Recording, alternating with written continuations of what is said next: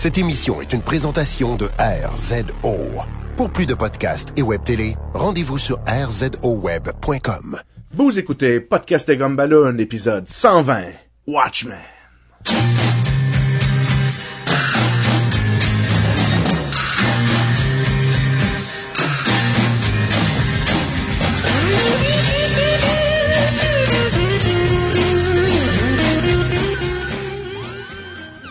Attention, ce podcast peut révéler certaines intrigues.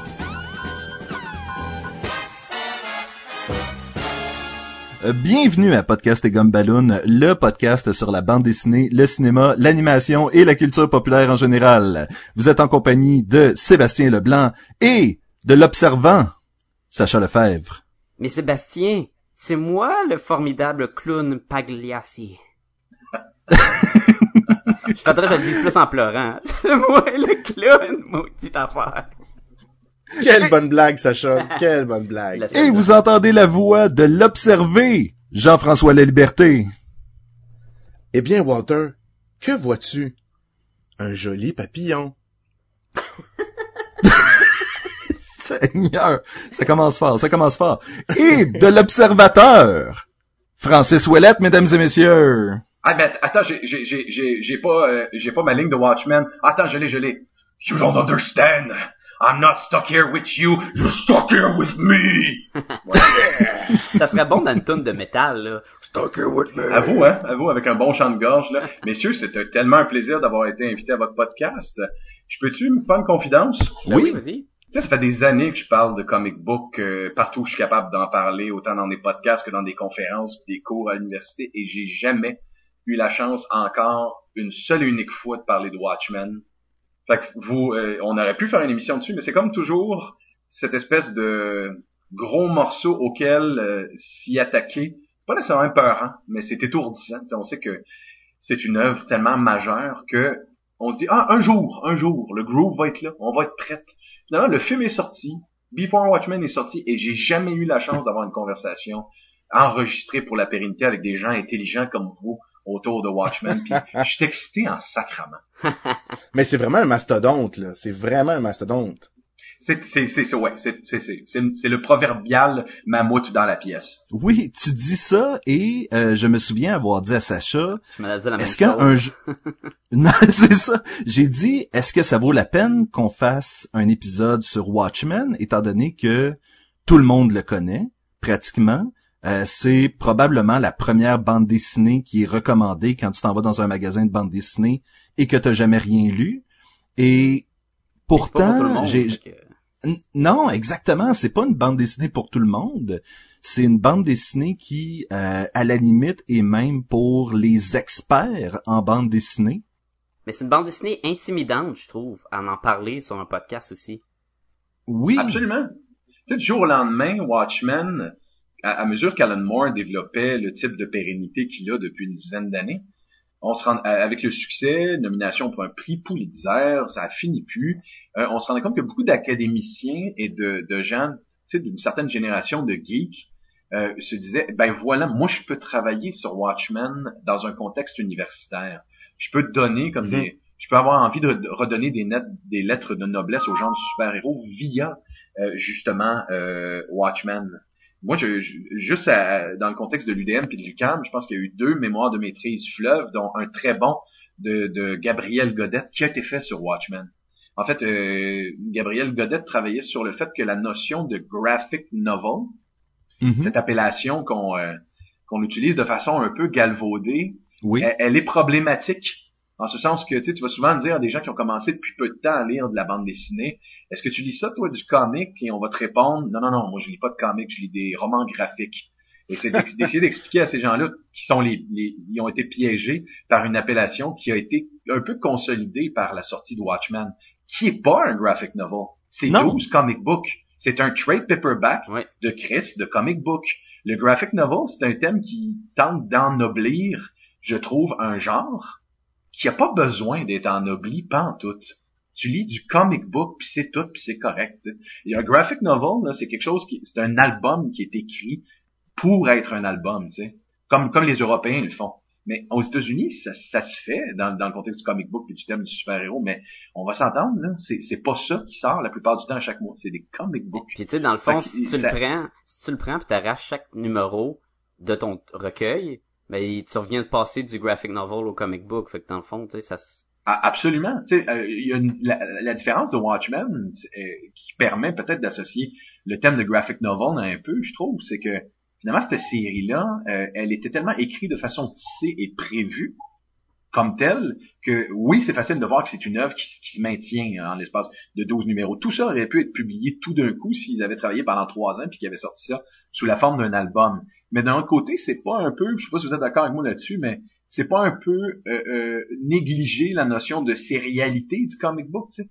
Le fait qu'à chaque à chaque chaque mois, t'achètes ton numéro, il y a du courrier à la fin, il y a du monde qui se jase, il y a du monde qui Mhm. chiale, il y a, euh, il y a, il y a des euh, il y a des euh, il y a des pages couverture qui font intimement partie de la narration, Mhm. comme si c'était des cases. Fait que tu sais, un mois plus tard, ton numéro 2 de Watchmen sort, tu vois le cover avec le, le- la, la face de de- avec Dr. Manhattan sur Mars, puis là tu fais oh shit, ok on est là là.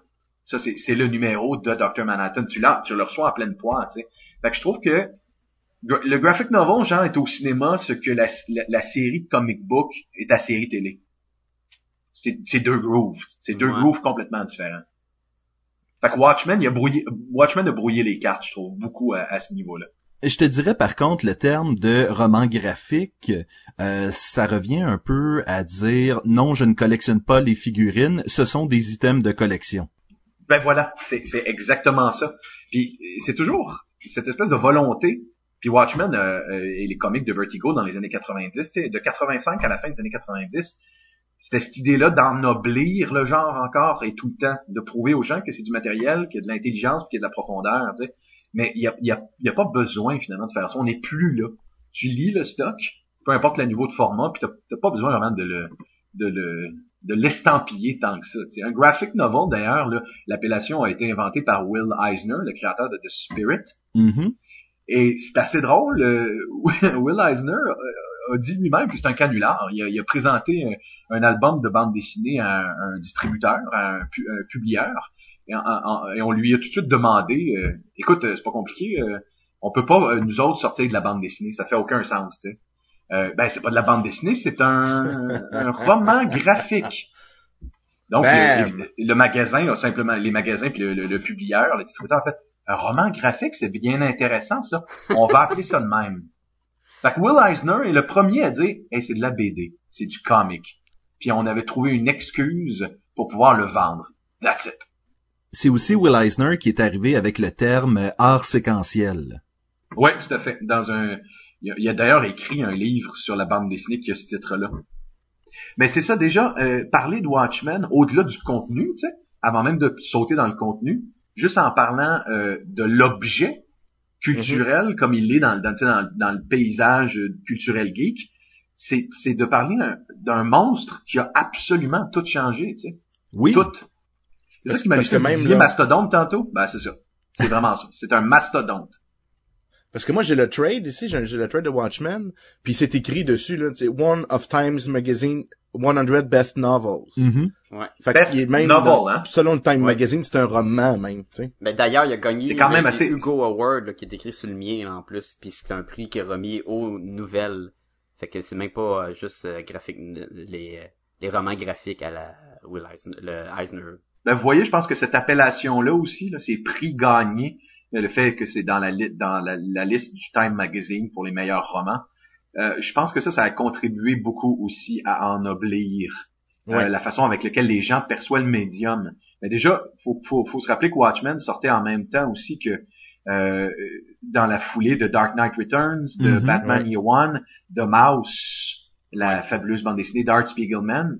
Et là, tout d'un coup, c'était comme l'année dorée d'un renouveau de la bande dessinée américaine, puis les Européens s'y intéressaient à nouveau, puis ils se rendaient compte que le genre super-héroïque avait peut-être quelque chose de tout à fait nouveau à dire. C'est très étrange, quand on y pense, les grandes révolutions de cette époque-là ont été faites et par Alan Moore et par Frank Miller. C'est Et très les sombre. deux dudes en ce moment, hein? C'est très sombre en plus, c'est tous des thèmes euh, Ouais, c'est ça, c'est deux, c'est Très deux dark, auteurs qui ont qui ont voulu déconstruire le genre et, montrer la souffrance humaine à travers l'archétype du super-héros. Puis ça, tant mieux, je pense qu'il y en avait besoin euh, le, genre pour euh, que ça rajoute une dimension supérieure euh, au, au, au comic puis au genre du super-héros. Mais c'est drôle parce que tout de suite après les, les chefs-d'œuvre de Frank Miller puis d'Alan Moore, on se retrouve devant une décennie tellement déprimante et sombre dans le monde du comic que c'est des individus qui sont tous malades mentaux en quelque part. Tu sais. Mm-hmm. Wolverine tuait plus que jamais dans les années 90. Oui. Euh, Punisher était un, héros national. Moi j'aime ces personnages-là, je les aime, mais c'était eux qui avaient la, qui, qui étaient la figure dominante. Ghost Rider aussi euh, était beaucoup populaire dans ces années-là. Là. Des, vraiment des anti-héros un peu euh, un peu extrêmes là. Exactement. La, la, je pense pas que les, les gens l'utilisent encore ce thème-là, mais dans les années 90, euh, ils appelaient ça le comic grim and greedy. Oui. Ok. Puis, euh, c'est, tu sais, on, on, sépare les âges du comic, là, vous le savez autant que moi, comme en, en âge d'or, mm-hmm. en âge d'argent. Puis il y a eu une période que les gens appellent soit le Chromium Age, parce que tous les comics avec des gam avec des cheap dessus pour le vendre. Oui. Ou, ou, le Dark Age, parce que tout dans le comic était dark à cette époque-là mais en même temps, tout était dark dans l'industrie aussi. Les choses n'allaient pas super bien. Là, les, les, choses étant ce qu'elles sont maintenant, tout va bien.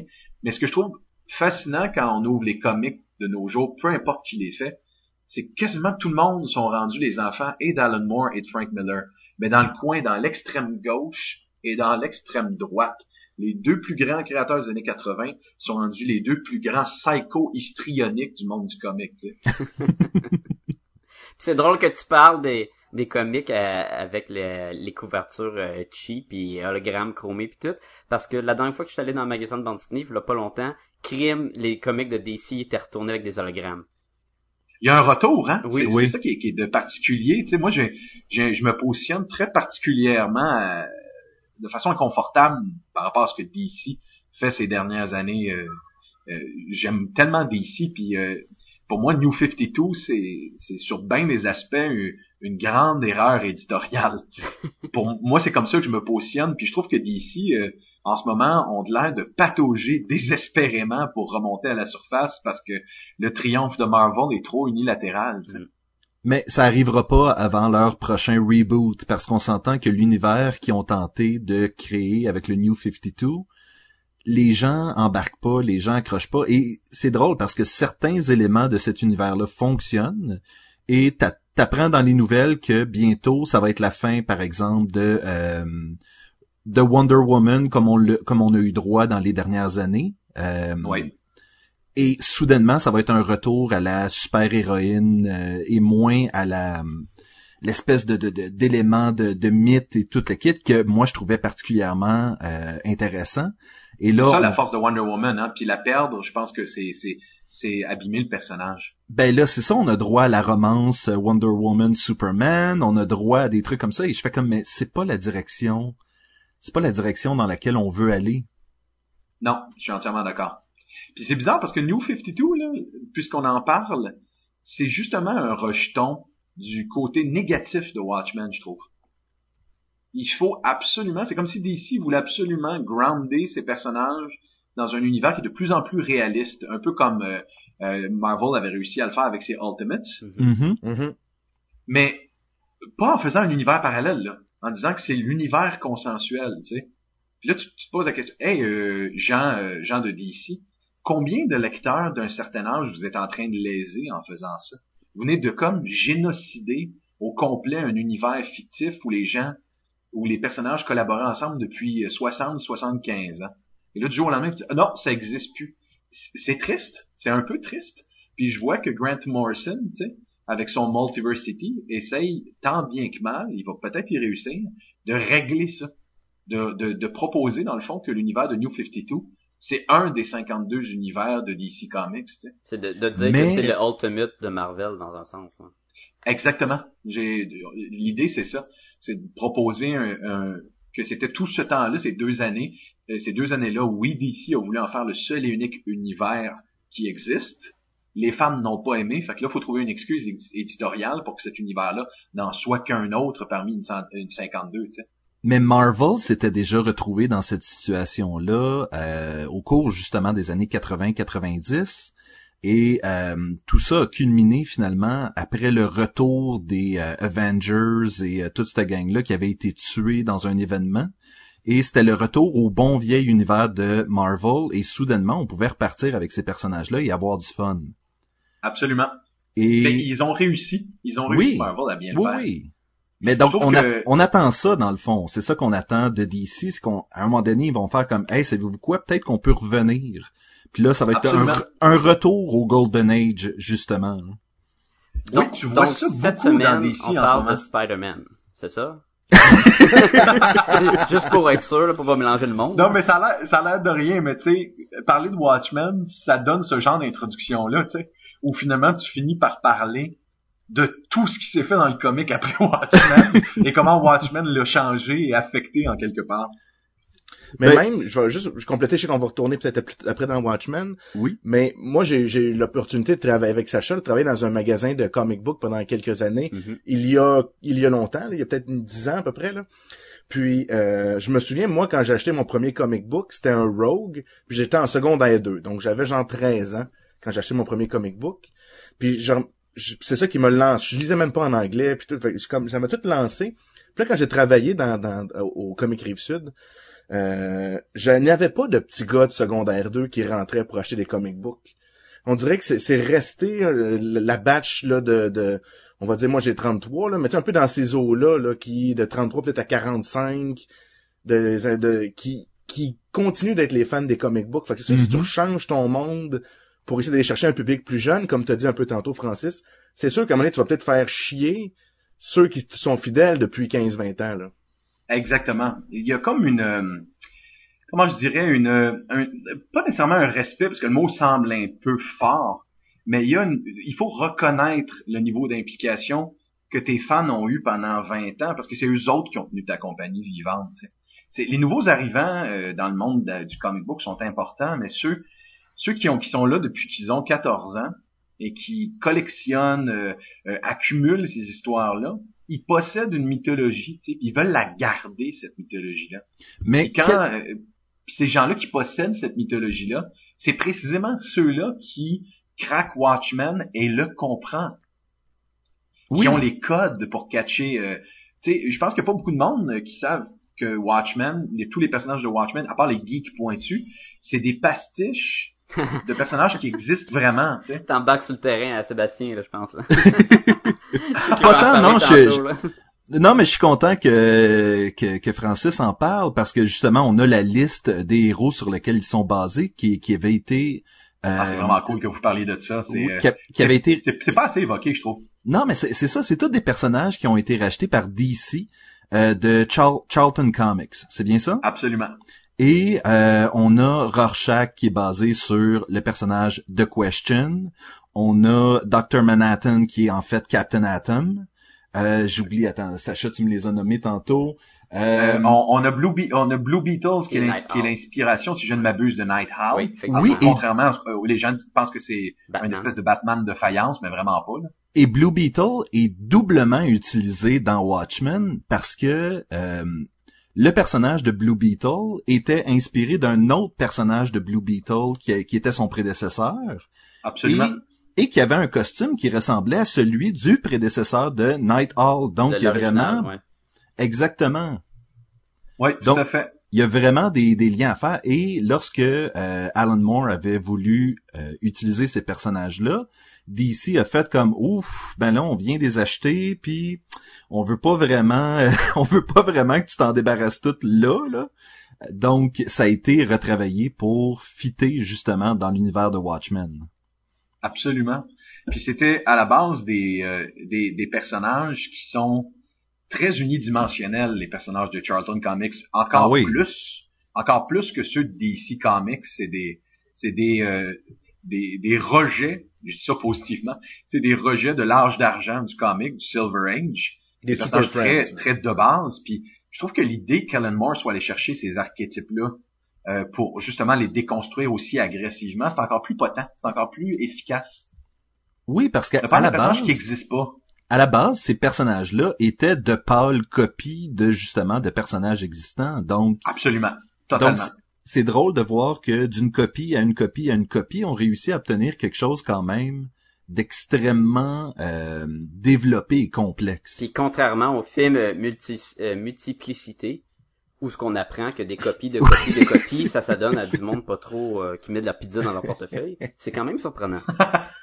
ouais, tout à fait.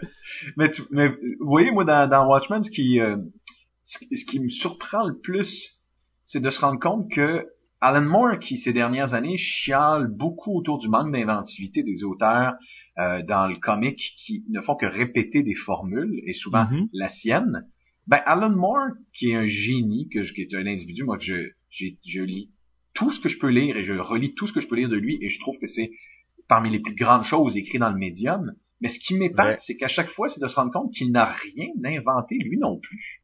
Il ne fait depuis le début que reprendre les créations d'autres personnes et se les attribuer et les modifier selon sa sensibilité. Que ce soit Miracle Man ou Swamp Thing, c'est des, des personnages qui existaient déjà ou des copies, copies, copies de personnages. Même League of fait- Extraordinary Gentlemen, c'est ça aussi? Oui, Ben oui, quand on y pense comme il faut, même c'est la plus grosse mais le euh, shtick, entreprise de bande dessinée pastichée au monde. C'est aucun personnage original. le shtick à Alan Moore, c'est vraiment en fait l'hommage littéraire. Absolument. C'est, c'est, c'est, c'est l'hommage, c'est la référence, mais c'est surtout, je pense que c'est lui qui a parti le bal, puis beaucoup de monde ont suivi. Je pense que c'est beaucoup la déconstruction.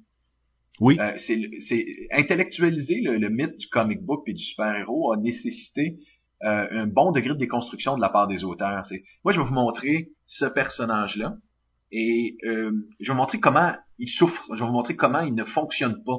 Euh, comment, si cet individu-là, et c'est ça le, le propre de Watchmen, si cet individu-là habitait notre monde consensuel, ce serait un psychopathe, ce serait un sociopathe, ce serait un, un dépendant euh, sexuel, ce serait euh, un, un child star qui ne se remet pas de ses années de gloire, c'est des c'est des vieilles euh, stars de l'écran qui vieillissent mal, c'est des violeurs.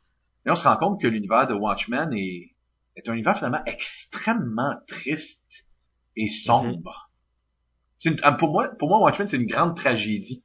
C'est la tragédie de comment les grandes idéologies américaines puis les grands rêves américains sont voués à l'oblitération un après l'autre. Ben et, et surtout, euh, on va y revenir sur la fin tantôt, mais avant qu'on aille plus loin, euh, Sacha, justement, parle-nous donc un peu, situe-nous donc un peu l'œuvre, qui a fait ça, euh, autant euh, l'auteur que. Je vais juste rajouter quelque chose pour euh, compléter ce que Francis disait. Euh, à quel point que Watchmen était une, une bande dessinée triste et, et sombre plus qu'on on la lit. C'est pour ça que je trouve que la seule joke de la bande dessinée, elle reflète tellement bien la bande dessinée. C'est une- la joke Oui. du clown là. C'est Du clown Pagliacci? oui, ouais, je suis d'accord c'est avec le toi. même mood. C'est, c'est à quel point que la joke, elle est triste. Puis tu vas pas la rire, tu vas, tu vas comme la sourire mal à l'aisement. Tu vas être comme ah. Puis tu sais, je, peux- je peux la dire, c'est que c'est un gars qui est vraiment triste, puis qui il va voir euh, le docteur, puis il dit écoute, euh, je je sais pas quoi faire, je, je suis au bout de la ligne. Puis l'autre il dit ben la seule solution c'est d'aller voir le grand clown qui arrive en ville. Lui il va te remonter le moral, il, il manque jamais. Puis là le, le punchline c'est que le gars qui est allé au- chez le docteur c'est lui le clown.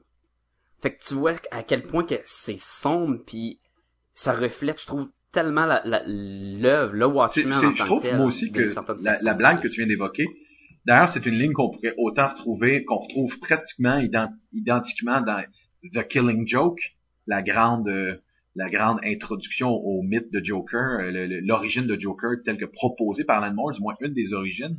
T'as le même genre de personnage.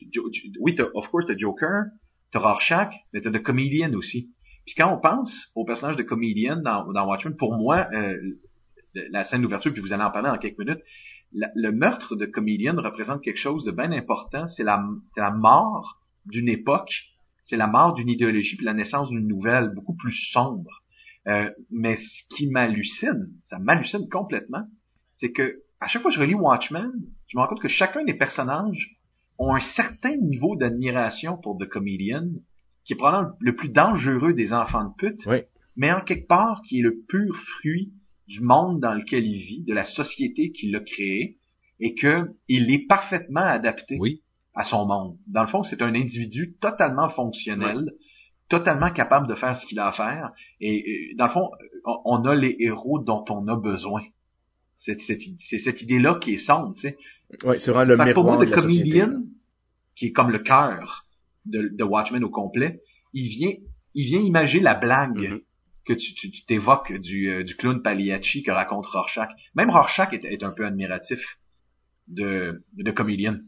Oui, il mentionne même dans la bande dessinée que, que le comédien, il sait exactement c'est quoi sa place puis dans quel monde qu'il vit, contra- contrairement aux, aux, les- aux- les autres super-héros ou qui vivent comme dans un monde d'illusions, qui, ils se battent pour la justice, mais dans le fond, ça donne pas grand-chose, en tout cas. Moi, moi, quand je pense au personnage de Comedian, j'ai, j'ai, j'ai une espèce de frisson dans, dans, dans les chaînes à chaque fois.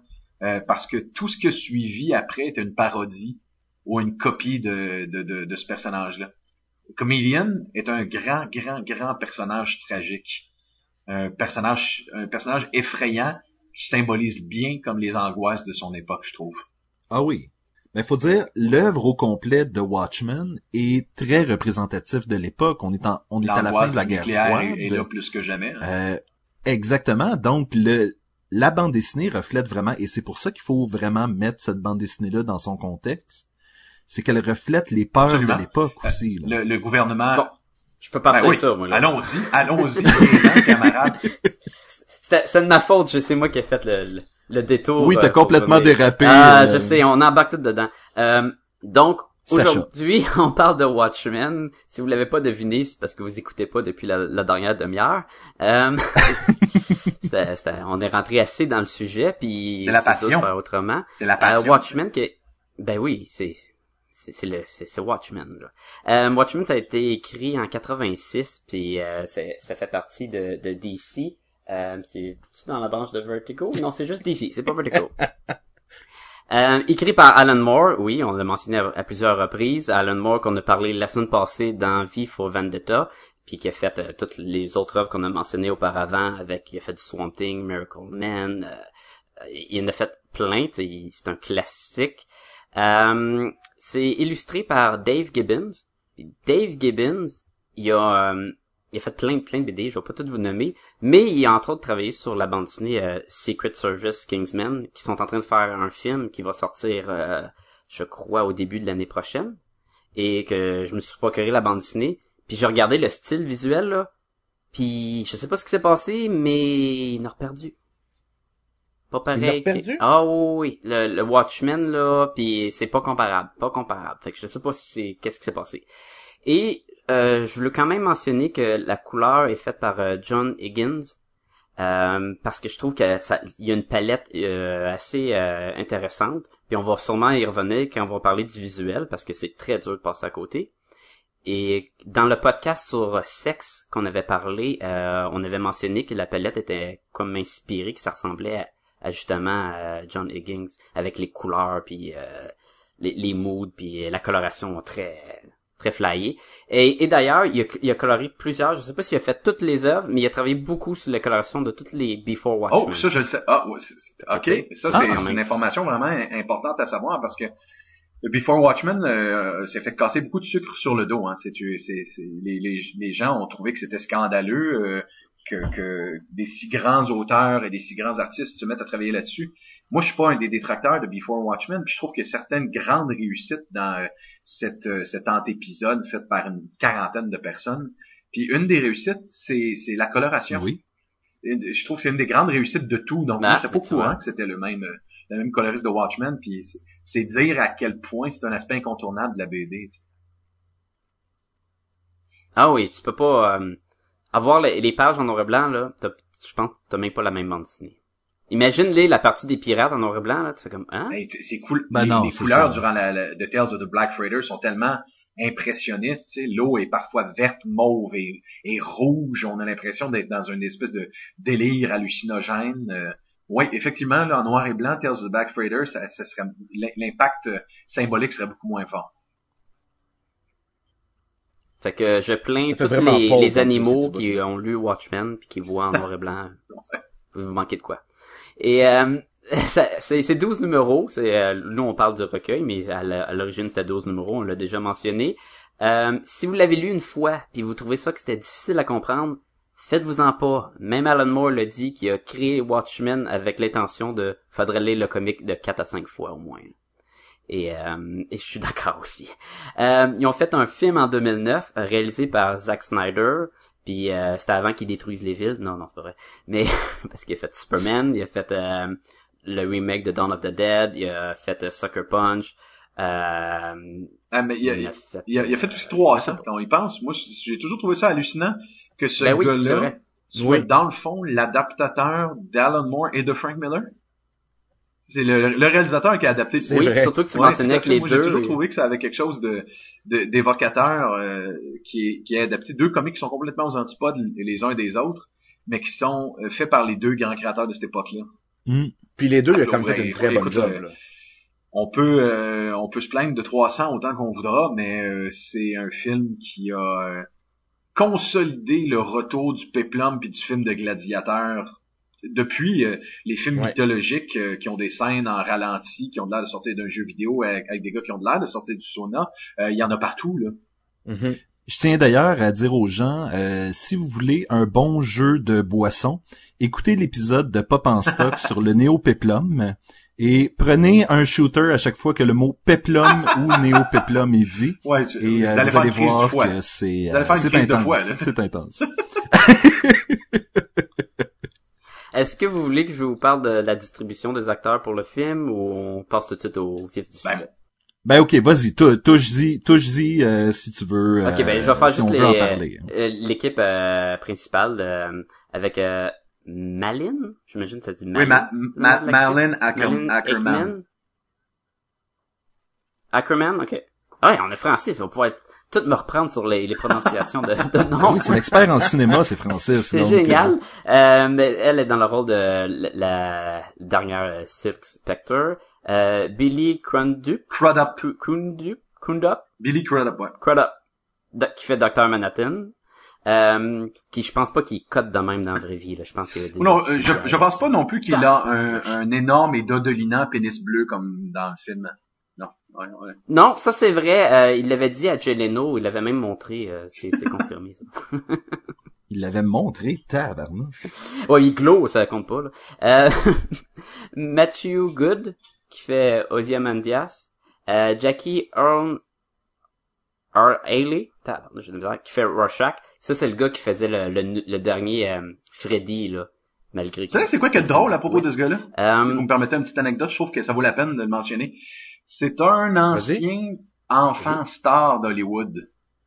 Il jouait, ouais, il jouait dans The Little Ah, Rascals.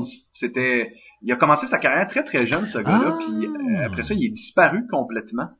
Puis euh, quelques années plus tard, il a recommencé. Il, a- il jouait des, des, des rôles de circonstances. Mais tu sais, quand on voit le physique de ce gars-là, il y a quelque chose qui est resté. Il y a quelque chose qui est resté un peu adolescent dans son physique. C'est un homme qui est, qui est assez petit, qui est pas très imposant, mais qui a un des visages les plus. Ben, il y a un des visages les plus inquiétants du monde. Ben, on peut, on peut dire la même Écoute- chose de Rorschach aussi, là. Ah, J'ai pas dit Moi, la le, même chose le de ca- moi. le casting de ce gars-là, d'avoir pris quelqu'un qui, euh, qui a connu la grosse vie sale puis la déchéance après avoir été au sommet pour aller dans des zones sombres, c'est une des plus belles, euh, des plus belles décisions que pouvaient prendre les, les, les gens qui se sont occupés du casting de, de Watchmen. Une des grandes réussites de ce film-là, c'est son interprétation. Mhm. Ah, c'est- clairement. Ça met aussi euh, Jeffrey Dean Morgan qui fait le comédien. Puis si vous peut-être le connaissez si vous écoutez Supernatural, c'est lui qui faisait le père dans Supernatural. Et ça met Papa Winchester? le John oui Papa Winchester Winchester et ça met aussi euh, Patrick euh, Wilson qui fait Night Owl mais il ne chante pas dans ce film là Ouais, c'est une des grandes. euh, Je peux-tu, je, je veux pas faire dévier le sujet parce qu'il faut parler de la BD, mais par le par le biais quand on parle du film, on parle aussi de, de la BD puis de l'impact qu'elle a eu. Mais je suis juste curieux parce que moi, pour moi, cette adaptation là, elle tient à bien les égards du chef-d'œuvre. Je ferais bien du monde moi quand je dis ça, qui trouve que j'exagère un petit peu puis que tu sais, les gens vont souvent argumenter puis débattre sur les erreurs qui ont été, le, le fait qu'il n'y a pas de crise de squid à la fin. Tu sais, il y a, il y a- il y a les... Moi, je pense que ça, chose, c'est une bonne chose. Mais moi, j'aimerais ça c'est savoir, sans vouloir faire perdre trop de temps, euh, si c'est quoi votre euh, impression de ce film Est-ce que vous trouvez que c'est une des grandes adaptations de bande dessinée euh, de l'histoire du cinéma? Ben écoute Personnellement, c'est vas-y, la meilleure. ouais mais je suis dans, dans les c'est cordes le- aussi, ouais. Moi, écoute, c'est, je suis sorti de là, là, au, au cinéma, je dis, c'est le meilleur film de super-héros que j'ai jamais vu. Puis autant que Wa- euh, Guardian of the Galaxy avait envoûté le monde avec la, la trame sonore, je trouve que Watchmen l'avait déjà fait avec son mood de musique Oui, qui est oui. vraiment chercher l'époque. Et euh, je trouve que ce que Zack Snyder a fait avec le visuel, avec les, les scènes d'action, le, le montage de la, de la musique, tout, il y a pas juste lui là, mais euh, je trouve que c'était génial. Je trouve que c'est une bonne adaptation, puis qu'ils ont fait des changements, mais qu'ils ont quand même, ils ont gardé ce qu'ils avaient besoin de garder. Les batailles, des, ba- des batailles de même, on n'a jamais vu ça, là. Je peux te permettre un commentaire, moi, un, un- un- un commentaire sur le film que ça fait bien longtemps que je veux dire. Je le plug souvent dans des conversations sur Watchmen, mais j'ai jamais eu la chance de le dire enfin une fois pour toutes. Puis On va l'enregistrer, fais Ah. C'est la place, ça. la tribune Me permettez-vous la tribune que vous me donnez pour la pérennité d'enregistrer juste cette opinion-là? Vas-y. Oui. Merci. La bande dessinée Watchmen à la base est une grande entreprise de pastiches et de, de, de jeux entre les styles et les tons. D'un comic à l'autre, t'as chez Alan Moore une volonté pas juste d'aller chercher un personnage puis un genre de différents personnages, mais euh, d'aller émuler le style de différents auteurs, de différents dessinateurs aussi dans la scénarisation. L'idée c'est comme quand on va parler de Manhattan, on va être dans le comic book euh, cookie de science-fiction du Silver Age des années 60. Quand on va parler de Rorschach, on va parler de cette époque qui s'en vient, euh, de personnages sombres qui tuent. Quand on va parler de, de Night Owl, on va parler du passage du Golden Age au Silver Age, au Modern Age, Mhm. parce qu'évidemment, t'as, t'as, l'ancien Night Owl et le nouveau Night Owl qui passe, Mhm. il y a un mentor qui se passe. Ben, cette grosse activité de pastiche-là, cette, cette grosse volonté de faire un pastiche dans la bande dessinée, euh, Zack Snyder a fait le même type de travail en émulant le style de différents réalisateurs et en faisant des références à des grands films hollywoodiens différents à chaque personnage. Puis ça, c'est très, très perceptible. Quand tu regardes les grands moments de Rorschach à l'écran, euh, Zack Snyder et son équipe de, de scénaristes et euh, tous ceux qui ont travaillé avec lui ont, ont- ont- est assez brillant pour reconnaître que le personnage de Rorschach semble inspiré euh, de Travis Bickle, le personnage que joue Robert De Niro dans Taxi Driver. Ce qui fait que quand tu regardes Rorschach dans le film, toutes les scènes rappellent Taxi Driver euh, de Scorsese. Les, le- la façon de réaliser, de le faire marcher dans les rues parmi les prostituées, t'as l'impression de Mm. regarder Taxi Driver. Quand tu regardes les vrai. scènes avec Dr. Manhattan, là où t'as les scènes les plus hallucinantes, euh, par exemple sur Mars, euh, on, on dirait que t'es dans un film de science-fiction anglaise introspectif comme l'aurait fait Ken Russell. Là, tout d'un coup, ça ressemble, à s'y méprendre, à un film de Ken Russell. Quand tu vois le personnage de Zimandias, qui représente un mal de société autour, du, autour de de mercantilisme, de contrôle et de, de marchandisation des idéologies, ben, quand tu regardes, ça a l'air d'un Christy de film de, de Joel Schumacher. Il est dans un maudit costume de, de, de, de danseur de disco euh, avec des bat nipples. Fait chacun des personnages a son, son registre cinématographique. Euh, The Comedian est clairement sorti d'un film d'Oliver Stone, de, de Born on the 4th July, et tous les films de et Platoon, et tous les films de guerre, euh, et toutes les ben plein de films en fait de, de d'Oliver Stone, au bien au-delà de simplement le film de guerre. Fait que pour moi, le grand triomphe aussi de Watchmen, c'est d'avoir utilisé la même technique narrative d'appropriation et de, signature et de citation. Puis c'est jamais assez dit, tu sais que c'est Watchmen, c'est pas juste un, un- un- une, adaptation storyboardée plan par plan de la bande dessinée. Non, il y a, de la grande innovation dans ce film-là parfois, puis il y a, il y a de l'inventivité puis de la recherche. Je voulais juste dire ça.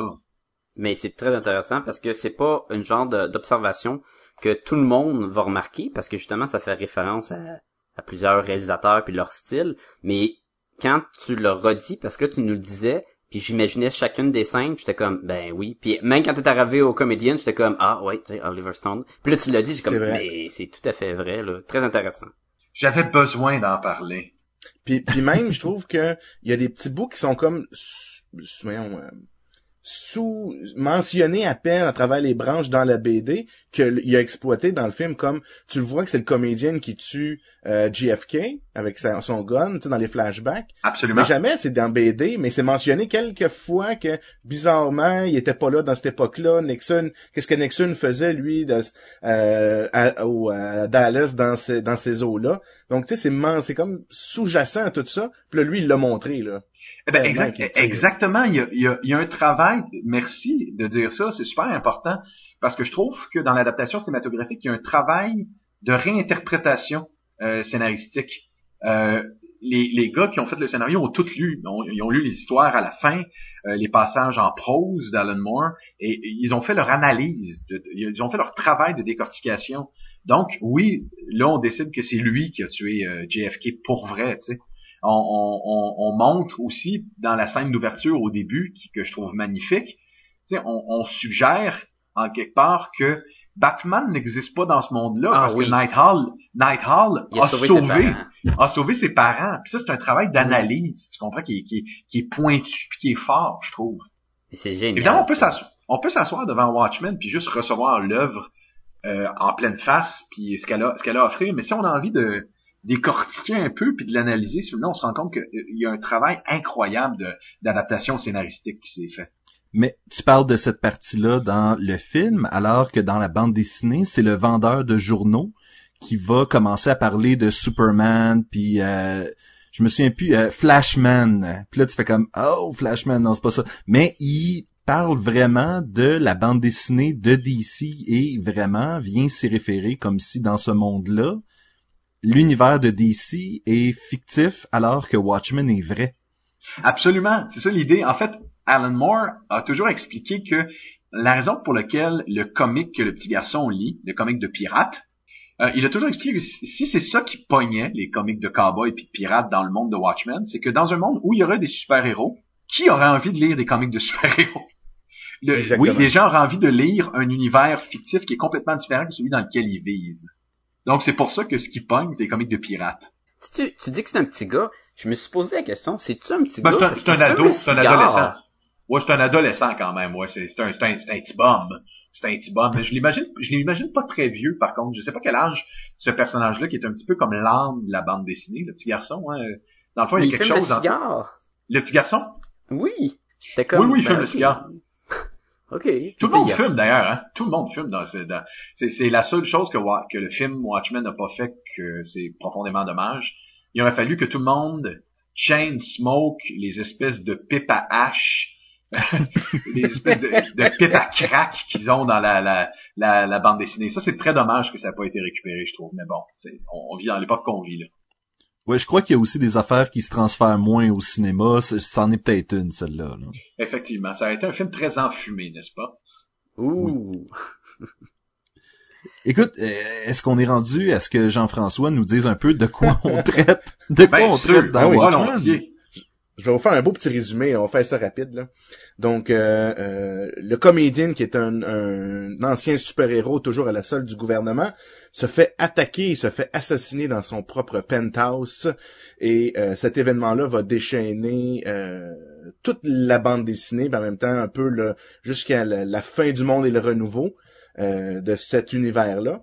Euh, ça va mettre Rorschach, qui est un genre de justement de vigilante euh, sur la piste d'un, chasseur de Masked Man. Donc, puis de là, on va rentrer dans tous les personnages des Watchmen, parce que chaque personnage a une histoire personnelle avec ce comédien-là qui est décédé, qui est comme on en a parlé depuis tantôt, qui est un peu, qui est un asshole, mais qui est vraiment le, le l'esprit de cette euh, de cette société-là en même temps, qui le représente vraiment super bien. Donc on va suivre vraiment chaque personnage et son évolution dans ça. Euh, donc Rorschach va faire le tour de ses anciens amis super-héros parce qu'il est le seul super-héros encore actif. Euh, un, un mandat gouvernemental a fait un peu arrêter les autres quelques années auparavant ou rendre illégal le fait d'être un super-héros. Donc on va suivre Dr Manhattan qui est vraiment le un dieu sur terre là, God euh, comment qu'il dit ça donc Si euh, Superman existe, il, il ex- Superman existe puis il est américain. C'est ça? Ouais. Et voilà. Ouais. Ouais. Puis donc, on va suivre lui et sa blonde qui est euh, euh, euh, Sally Juspizik qui est, euh, j'ai un. Spectre. Sally, c'est sa mère. Ok, ok, ok, c'est ça. Ok, c'est le Spectre. Puis euh, euh, son an- son ancien partenaire Night Owl, qui est vraiment un gars su- super riche, qui vit dans un petit appartement qui a l'air un peu loser. Puis euh, euh, qui est l'ancien Night Owl, qui lui va rencontrer, comme on disait tantôt, son prédécesseur, qui est le, le premier Night Owl. Euh, donc ces gens-là et euh, le fameux Ozymandias qui est euh, le, le surhomme, euh, l'homme ultime sur la Terre, qu'on dit même qu'il est les plus rapides, là, il est tellement rapide qu'il pourrait là, attraper une balle avec ses mains, et aussi que c'est l'homme le plus intelligent de la planète. Le vrai de vrai surhomme nietzschéen, le v'là, là, incarné Ah de A à Z dans une BD. Ouais. Qui a un Puis, peu quelque chose de euh, si Lex Luthor était un héros. Absolument, je, je suis d'accord avec toi. Lex, Lex Luthor et Doctor Doom. En fait, euh, il y a quelque chose à propos de ce personnage-là aussi qui est proche de Batman. Euh, le self-made man qui a atteint la perfection. Euh. L'idée, Mhm. le- l'idée, c'est que ouais, si Batman existait dans notre monde, ce serait probablement quelqu'un qui ressemble plus à Ozymandias que qu'à Bruce Wayne. Puis moi, ce que j'ai trouvé super bon dans l'histoire d'Ozymandias, que tu découvres juste à la fin, c'est que, tu sais, dans le fond, il a hérité, lui, d'une fortune, Ouais, puis Puis là, un moment donné, il s'est dit, mais moi, euh, dans le fond, j'ai hérité de l'argent, je suis pas vraiment... euh, je vaux pas la peine. Fait qu'il a tout donné son argent, puis il est reparti à zéro, puis il est remonté un, un top euh, multimilliardaire, je sais pas quoi. Là. Fait qu'il est juste pour se prouver à lui-même qu'il était capable de faire ça. Là. Donc, euh, c'est assez extraordinaire. là. Absolument. Tu sais, Ozymandias, c'est le nom égyptien, comme on l'apprend dans la bande dessinée euh, de Alexandre le Grand. Mm. Donc, vous parliez de Lex Luthor tantôt. Lex Luthor, c'est pas Alexander Luthor. ouais. Hey, le pire, c'est que quand je lisais la bande dessinée, je me suis dit exactement la même chose. C'est, c'est, c'est exactement ça. Que c'est, c'est Lex Luthor. L'idée, c'est vraiment de faire euh, Lex Luthor saves the day. Puis d'ailleurs, Lex Luthor, fan habillé de- dans un vidéoclip, là, de Physical, Physical, tu sais, avec son petit bâton, de- son petit bandeau, là. ouais. Mais on va s'entendre. Je suis un fan de Superman, morbide. Je suis un morbide fan de Superman, et même si j'adore ce personnage-là, euh, je fais partie de ceux qui croient que si on donnait vraiment le territoire à Lex Luthor, il réglerait tout problème qu'on a sur notre planète. Ah, c'est clair. Je fais partie de ceux qui pensent qu'effectivement, Superman est pas juste une épine dans le pied du plus grand génie humain, il l'empêche d'être un héros. Ben, en fait, l'ego de Lex Luthor est son pire ennemi. Absolument. Mm. Euh, euh, à, à cette, euh, écoute, je fais une petite digression, mais il y a un, un super beau numéro d'Action Comics euh, écrit et dessiné par John Byrne qui montre jusqu'à quel point qui qui qui qui- isole cette idée-là complètement. Euh, Lex Luthor engage une génie euh, pour qu'il- pour qu'elle se concentre sur trouver l'identité secrète de Superman. Et elle y Oui. arrive. Elle y arrive. À, à, à- à- coup d'observation et déduction, elle y arrive. Et quand elle le dit, elle le montre sur un ordinateur, dans quelques secondes sera révélé le visage de qui est véritablement Superman, puis voit, que Lex Luthor voit le visage de Clark Kent. Il se met à crier, tu me prends-tu pour un Christ de con? Si c'était Clark Kent, je le saurais. C'est pas Clark Kent. T'es une imbécile, sors avant que je te tue.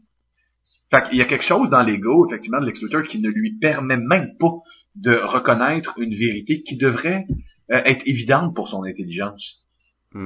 oui, il y a juste des lunettes. C'est quand même brillant, là. C'est quand même brillant. Je trouve Je ça... pensais que moi, t'étais je- pour dire que l'image qui était révélée, c'était l'image de Lex Luthor. Oui, ça, ça aurait été un délicieux mindfuck. Mais euh, il y a eu quand même quelques histoires qui suggèrent ça aussi, hein, que si Superman faisait pas partie des- de notre monde, Lex Luthor deviendrait pas juste le sauveur, mais en quelque part même Superman lui-même. Euh, on, Mhm. on- on le voit entre autres dans, dans Red Sun. Ouais.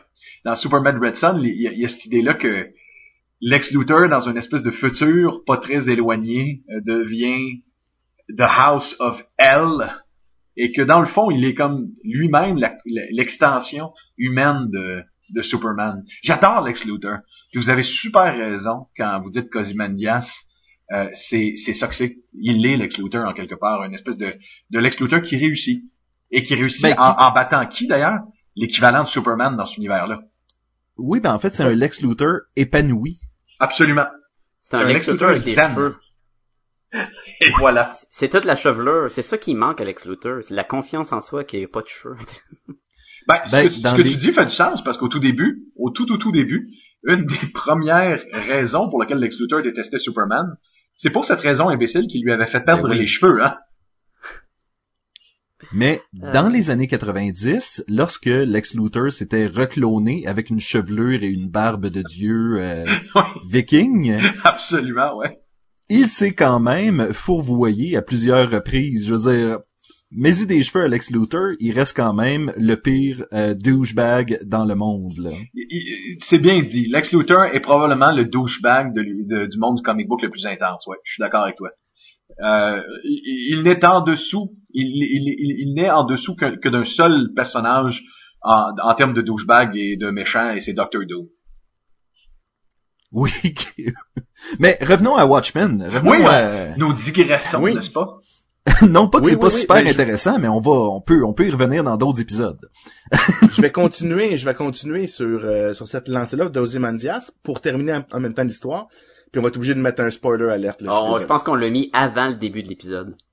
Oh. Ah ok, c'est bon.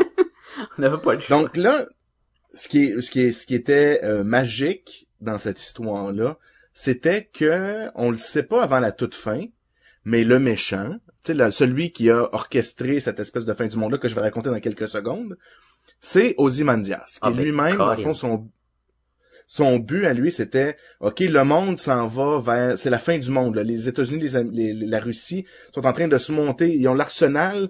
euh, euh, le cataclysme s'en vient. Ça prend juste un bozo qui va peser sur un piton. euh, ça s'en vient, là, tu sais. Fait que lui, il se dit, je vais créer, là, là c'est sûr, ça varie du film ou euh, de la bande dessinée, mais l'esprit est quand même le même. Donc, il se dit, je vais créer un monstre que je vais faire attaquer euh, euh, la plus grande ville du monde, on va dire, donc New York City. Et elle va tuer des millions de personnes, mais on va... C'est dans le fond, c'est comme une créature en même temps euh, psychique. Donc, elle va envoyer à travers le monde des, des ondes d'horreur, de visions d'horreur, qui vont un peu convaincre tout le monde qu'il y a des extraterrestres qui vont attaquer la Terre.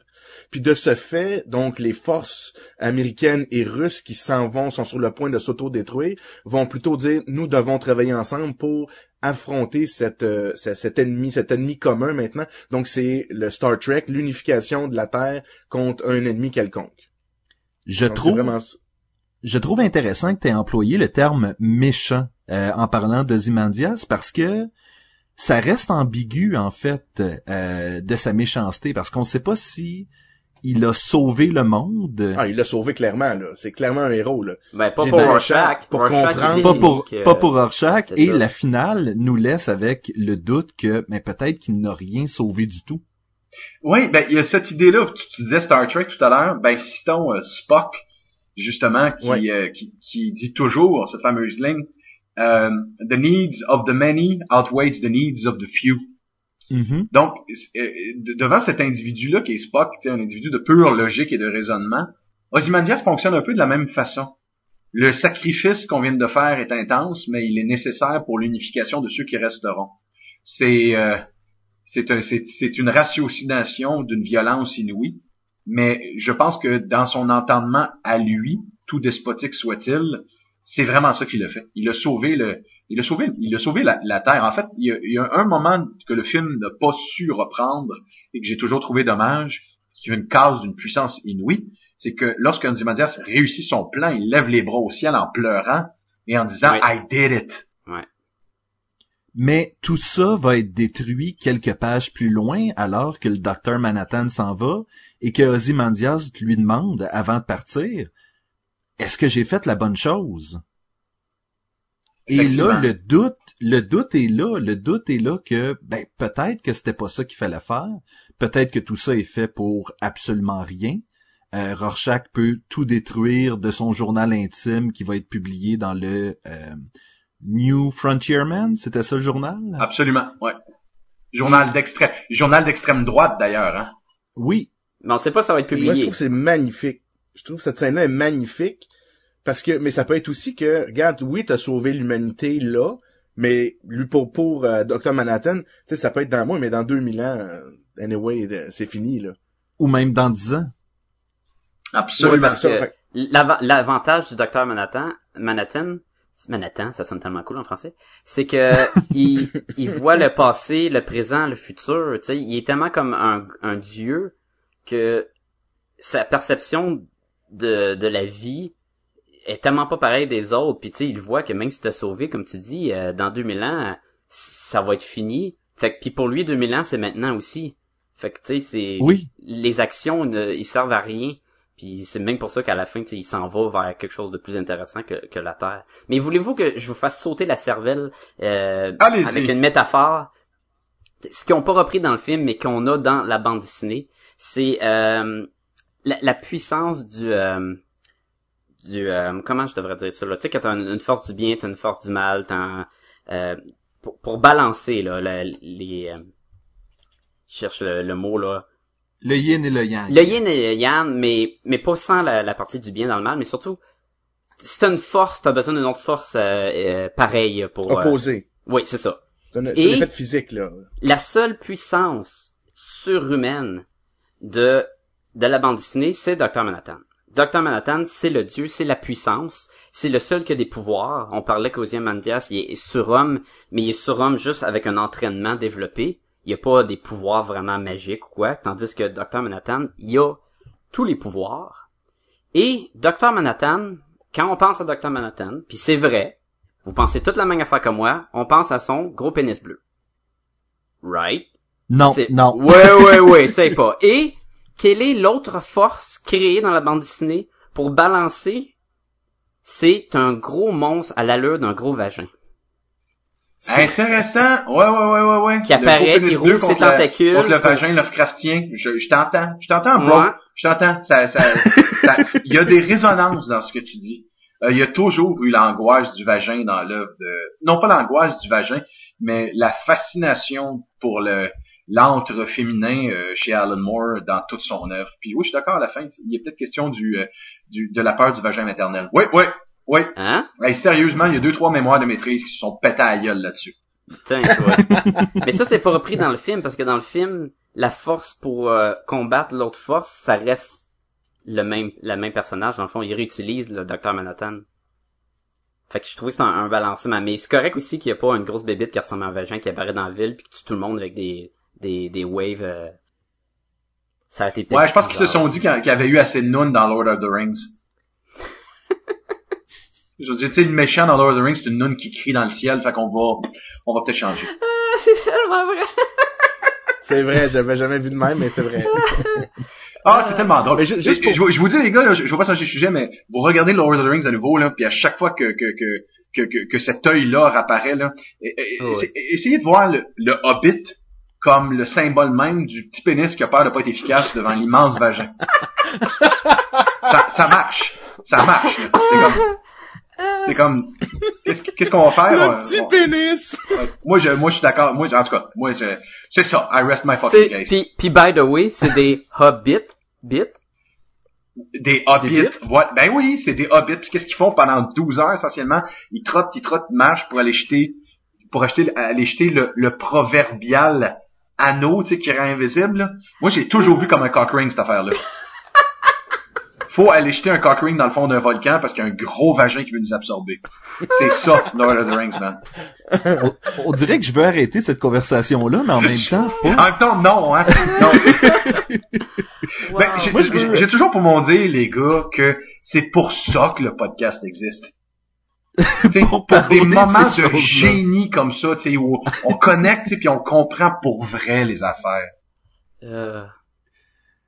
Moi, je tiens à dire, pour moi, Watchmen, puis c'est pour ça que j'ai un peu de misère à, on, on, arri- on arrivera probablement pas à suivre le format habituel de euh, qu'est-ce qu'on a aimé, qu'est-ce qu'on n'a pas aimé sur cette bande dessinée là, parce que pour moi, il n'y a pas moyen de déterminer vraiment.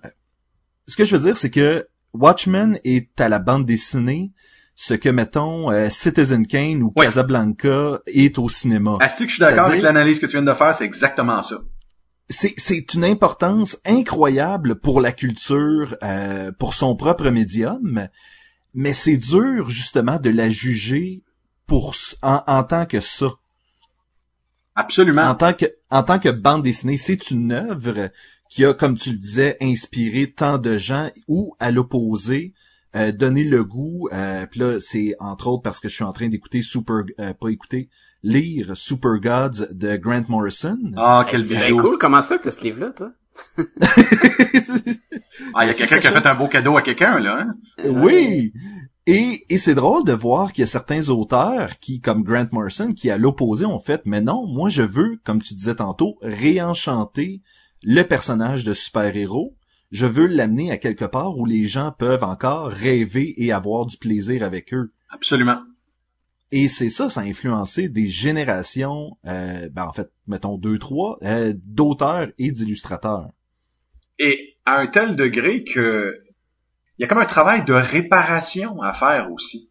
Quand une BD est aussi maîtrisée que Watchmen, case après case, lorsque Mhm. le travail graphique euh, qui a été fait dans la bande dessinée va à des extrêmes où un numéro est entièrement symétrique de la première à la dernière Oui. case, de façon consciente, euh, que, que chaque case, que, que des bandes dessinées montrent une même scène avec des jeux de caméra, si on peut appeler ça comme ça, dans des angles différents. Quand on s'attaque à une BD comme celle-là, on se rend compte que c'est là qu'on peut se rendre lorsqu'on lorsqu'on maîtrise totalement son médium. Mhm. Ben, ça fait une génération d'auteurs qui doivent réinventer ça sans émuler Watchmen. Je pense qu'il y a des gars, des Oui. gens qui arrivent comme Grant Morrison, qui fait un très grand travail pour faire l'inverse au niveau thématique de ce que Watchmen a, pr- a- a proposé, mais en restant dans la même maîtrise et expérimentation graphique pure.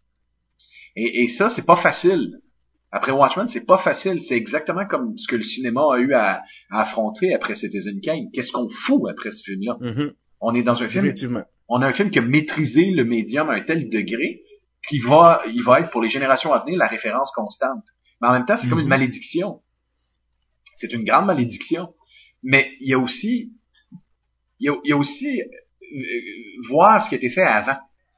Qu'est-ce qui a pu inspirer euh, Watchmen? Puis à, à cette, euh, à cet égard-là, les gars, comme c'est maintenant que ça se passe et que légalement tout a été libéré, je pense qu'il est vraiment important pour les fans, comme pour les aficionados, puis les, les étudiants, puis les, juste les geeks en général qui ont envie de faire une découverte. Euh, Miracle Man, les Oui. bases fondamentales, la bande dessinée publiée juste avant par Alan Moore, qui été dans les limbes, les limbes législatifs pendant des décennies, puis qui là, elle est republiée pour la première fois, euh, numéro après numéro. Euh, il faut avoir lu Miracle Man pour se rendre compte à quel point c'est l'antépisode de Watchmen, comment tous les thèmes de base de Watchmen étaient là. Euh, que c'est quasiment un- une toune jouée rough que tu veux par la suite maîtriser et jouer devant un orchestre symphonique. Tu sais. Miracle, Ben, la crainte, la crainte atomique est dans Miracle Man. elle est euh, Euh, l'obsession du surhomme. Euh, Oui. L'individu qui est tellement puissant qu'il est en train de perdre sa connexion à ses émotions humaines profondes et que ça le rend dangereux.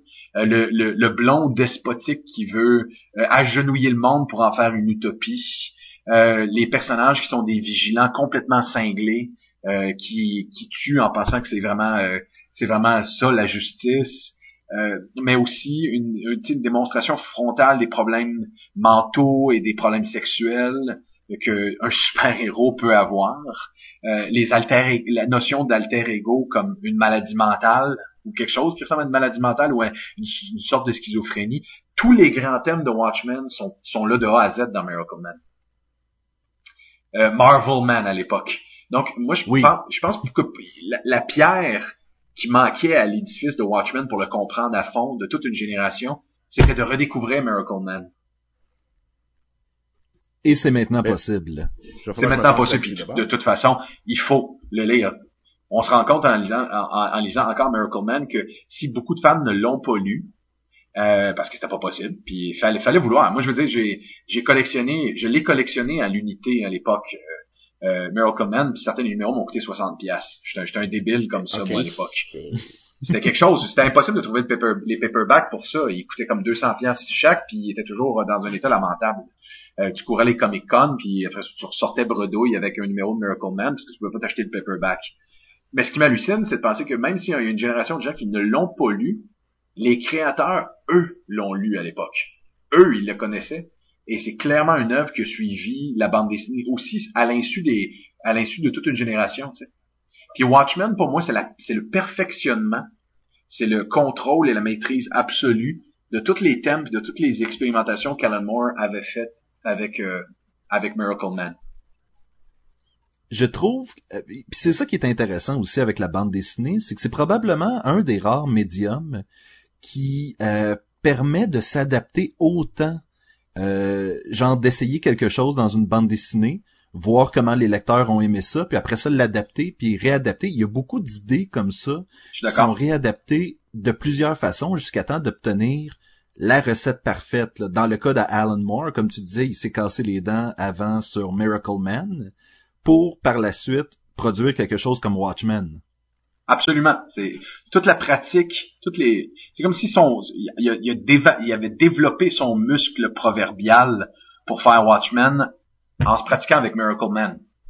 Puis c'est drôle parce que à cette époque-là, euh, Watchmen est aussi une espèce d'accident de, parcours pour euh, Alan Moore parce qu'un des projets sur lesquels il avait travaillé pendant des années, c'est un truc qui devait s'appeler Twilight of the Superheroes.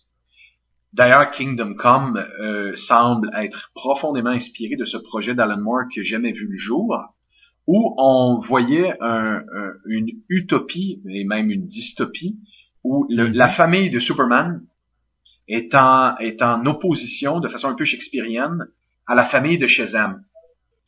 Et, et dans cette espèce de monde-là, euh, la politique, euh, les ressources naturelles sont entièrement gérées par ces deux clans-là. Donc, il n'est plus question de super-héros, mais déjà l'idée euh, un peu shakespearienne de, de, de, héros qui deviennent despotiques du jour au lendemain, puis qui font le monde marchera pas tant qu'on les aura pas mis à genoux, puis ils vont nous remercier après parce qu'ils sont trop cons pour comprendre comment euh, les choses doivent fonctionner. Donc cette bande dessinée-là, elle n'a jamais fonctionné, mais elle a hanté longtemps les euh, les, l'inconscient collectif du monde de la bande dessinée. Je pense que ça aurait pu être un grand chef-d'œuvre, mais en quelque part, parce que ça n'a pas eu lieu, ça a donné Watchmen aussi. Ben, et tu vois, tu me parles de ce concept-là, euh, Superman contre euh, Marvel, et ça me fait penser qu'il y avait aussi eu une bande dessinée de Superman, euh, Dead Earth, où est-ce que après un apocalypse sur la planète Terre, certains héros se réunissent, essayent de se recréer un clan, et là c'est l'opposition pour avoir le cœur de Wonder Woman entre Superman et Shazam. Ah ben tu vois, il y, avait ça dans Twilight of the Gods. Euh, Twilight of the Superheroes, il y avait exactement ça. Il y avait exactement Mais ça. ça. Et là, la gang de Shazam s'en va à part, bâtit sa propre contrée et là se font la guerre entre eux là. Donc il y a vraiment, comme tu dis, c'est on s'inspire en fait. Les les, les, les, les générations après d'auteurs se sont inspirés largement de ce qu'ils ont vu de Alan Moore. Là. Absolument, absolument. Mais mettons que je vous le demanderais, qu'est-ce que vous avez particulièrement aimé de cette bande dessinée-là? Moi, j'ai un petit flash comme ça, là. Tu me laisses faire mon petit flash pour ça tu oh, vas-y, vas-y. J'avais une scène que j'ai beaucoup aimé, c'est que, tu sais, dans, la BD, on le voit plus que dans le film, c'est que euh, la présence de Dr. Manhattan a fait évoluer la race humaine aussi, au niveau technologique, entre autres. Mm-hmm. Puis, il y a, y a, une fois, il y a euh, le premier euh, Night Hall qui va dans un événement là, mondain, va croiser Dr. Manhattan. Puis là, il, il jase, c'est super drôle parce que euh, il vient d'arriver Dr. Manhattan, fait qu'il a pas encore fait évoluer la technologie. Fait que là, le, le fait que Hollis s'est dit, ben là, je vais prendre ma retraite, puis tout. Fait que là, Dr. Manhattan, il demande, OK, qu'est-ce que tu vas faire? Il dit, ah, ben moi, j'ai toujours aimé ça, tu réparer des chars, puis, euh, tu sais, des chars à essence, mon père faisait ça, puis... Fait que c'est ça que je, je me suis acheté le, garage où il travaillait, puis je m'en vais faire ça. Fait que l'autre, il dit, OK, bonne chance. Puis genre, le mois d'après, il a développé les chars électriques. fait que là, l'autre, il, il, abandonne son travail de super-héros pour faire une job qui, qui est vouée à l'échec. Parce que le Dr. Manhattan, il a révolutionné la technologie. Ça, c'est genre un petit clin d'œil comme ça. Moi, je trouve ça vraiment génial. Puis c'est tout petit dans le, le, le, dans le mastodonte de la, BD. Le pire, c'est que Dr. Manhattan, il savait qu'il était pour faire ça. Oui. Quand l'autre, il a dit c'était quoi ce qu'il voulait faire, tu sais. Il aurait pu dire, ben, je vais le faire dans une couple de semaines, tu sais. C'est ça qui est, très particulier avec lui. Moi, vous voyez, ce que je retiens de Watchmen, puis ce qui fait que cette bande dessinée, selon moi, est une des grandes, c'est que chaque relecture, on peut dire ça de plein de choses, de plein d'œuvres, mais, mais oui. plus que n'importe quelle autre, chaque relecture de Watchmen révèle un pan d'histoire qu'on avait manqué. C'est à ce point-là que l'œuvre est riche. Si on décide, on peut décider de se concentrer, de mettre son attention sur une seule des trames narratives. Et c'est assez pour nourrir intellectuellement et émotivement le lecteur. euh, euh, avec le travail que Dave Gibbon a fait, qui, qui est maîtrisé et im- im- immensément classique dans sa maîtrise, et tant mieux, c'est ce qu'il fallait faire. Il y a, il y a une telle perfection d'agencement et de concept et d'idées qu'à chaque fois que tu rouvres la bande dessinée, tu te rends compte que tu avais manqué un bout. Qu'il y avait quelque chose Oui. que tu n'avais pas vu. Mhm. Donc, il n'y a pas beaucoup d'œuvres qui peuvent se targuer d'être aussi complexes, riches et euh, multi à multi euh, multi étages, multi layer dans quelque part. Ben, et je sais pas si vous êtes comme moi, mais à la première lecture, j'haïssais tellement le personnage du euh, comedian. Et à la deuxième lecture, euh, soudainement, on développe une espèce de sympathie pour le personnage, euh, voyant à quel point, justement, comme tu disais, c'est un des grands personnages tragiques de cette œuvre-là. là. Absolument. Puis pendant que tu dis ça, je pense que l'autre grande réussite pour moi de Watchmen, puis qui fait que c'est une des grandes bandes dessinées de sa génération, c'est que chacun des personnages a une vision, une perspective de la moralité qui est défendable d'une certaine façon. C'est que tout d'un coup, le manichéisme, le noir et le blanc, Rorschach d'ailleurs le, symbolise bien, le noir et le blanc, le bien contre le mal, la gauche contre la droite, qui est l'obsession et la manne du comic book et du thème du super-héros, se retrouvaient complètement oblitérés. Tout d'un coup, les zones de moralité de chacun des individus sont terribles, mais défendables selon une certaine perspective. C'est de montrer que la morale, l'idée de la justice, euh, c'est quelque chose de beaucoup plus ambigu que ce que nos élites essaient de nous faire croire. D'où le fameux Who watches the Watchman? OK, mais qui, qui regarde et qui régimente ceux qui font nos lois et nous observent, tu sais? qui ont finalement les mêmes rapports ambigus à la moralité que chaque individu a. Ben, moi, moi, je trouve que quand je l'ai lu, là, tu parles, on, on parle de qu'il y a plusieurs niveaux, puis que tu peux le relire puis découvrir d'autres choses. Euh, on peut le lire avec euh, un œil en lisant le titre comme les hommes qui, qui regardent. Et là, prends Oui. toute la bande dessinée et tous les liens au, au surveiller, regarder, euh, même la phrase qui surveille les Watchmen, euh, Night Owl avec ses lunettes qui lui permet de vraiment voir tout ce qui est pas à voir. Euh, Dr. Manhattan est capable de voir le passé, le présent, le futur. Il est capable d'avoir une idée. Euh, le comédien, c'est peut-être le seul qui avait compris. Tu sais, en regardant ce qui se passe, tu peux tout prendre la BD puis analyser chaque moment qui relie à ça. Ou tu peux le prendre aussi puis prendre ça comme les hommes montrent. Et là, là c'est le Doom. Clock. Tu sais, là on regarde le Doom. Clock, on regarde que les anciens Watchmen c'était les Minutemen. Fait que là on est vraiment dans la notion du temps et tout il y a une course contre la peur avec euh, justement la, la, la présence nucléaire et tous les éléments reliés à l'horloge, euh, le happy face. Le Dr. Manhattan, c'était un horloger. là. Exactement, la montre. euh, euh, tout, là, tu peux le prendre, puis tout ça va te sortir au visage avec ta lecture. Puis je trouve, juste en prenant le titre, tu peux avoir deux deux euh, lectures différentes juste là-dessus. Là. Fait que ça, c'est c'est génial. Je Effectivement. dois, je dois te reprendre, Sacha, avant qu'on reçoive des lettres de bêtises. Les Minutemen ne sont pas les anciens Watchmen parce que l'équipe Watchmen n'existe pas. Ouais, c'est vrai Qu'est-ce que quand on y pense comme il faut, ils sont pas nommés. C'est pas We Are the Watchmen, c'est pas une équipe, Non. effectivement. À un moment donné, ils étaient supposés être les Crime Busters, Absolument. mais Watchmen n'est pas une équipe, c'est pas un nom d'équipe, c'est vraiment tiré de la phrase Who Watches the Watchmen, Watchmen, qui ouais. était qui était le graffiti. Mais en tant que tel, c'est pas un nom d'équipe. Ok, ok. Mais, mais c'est informel, effectivement. Toi, vous avez tout à fait raison. Messieurs, moi, je vais devoir vous quitter pour raison de vomi dans chacune des pièces de ma petite fille. Ça fait partie de la réalité. Je vois ma, ma, ma, ma charmante euh, conjointe euh, couverte de Qui te vomi regarde les qui sourcils va d'une pièce à l'autre, euh, parce que c'est ça la vie aussi. Mais, ça. Je comprends ça. inquiète Mais pas. je voulais vous dire que ça a été un plaisir de, de parler et de, de- d'avoir enfin cette fameuse discussion autour de Watchmen que j'ai toujours eu envie d'avoir. Puis vous avez eu des belles analyses euh, qui valent bien des, euh, des mémoires de maîtrise sur le sujet. ben, merci. Et nous, en fait, on va continuer, mais euh, on va prendre euh, ce moment pour te remercier, Francis, Oui. de ton temps. On sait que tu es occupé et merci beaucoup de ton passage. Merci pour... Ce fut un plaisir. Je vous souhaite euh, une longue vie et euh, n'oubliez pas, ok, il faut jamais, jamais euh, faire cuire du bacon quand t'es tout nu, ok? Ça c'est vrai. C'est vrai. C'est true, true. Messieurs, bonne suite de podcast. Merci, Parfait, au salut, revoir. merci. Bye bye. Est-ce qu'il y a, est-ce qu'il y a des, des trucs, là, je, je veux, je veux qu'on y aille, Plus pas tant sur ce que vous avez moins, pas, pas tant sur ce que vous avez moins aimé, mais des choses que, qui, qui vous accrochent, en fait, euh, négativement sur la série Watchmen. Moi, la première lecture, je l'ai eue, puis j'ai vraiment pas aimé la partie du pirate. J'avais envie de sauter par-dessus des bouts. Je dois être honnête, là. Je Écoute. l'ai- Je l'ai relu l'autre fois, puis même encore là, c'est pas ma partie préférée.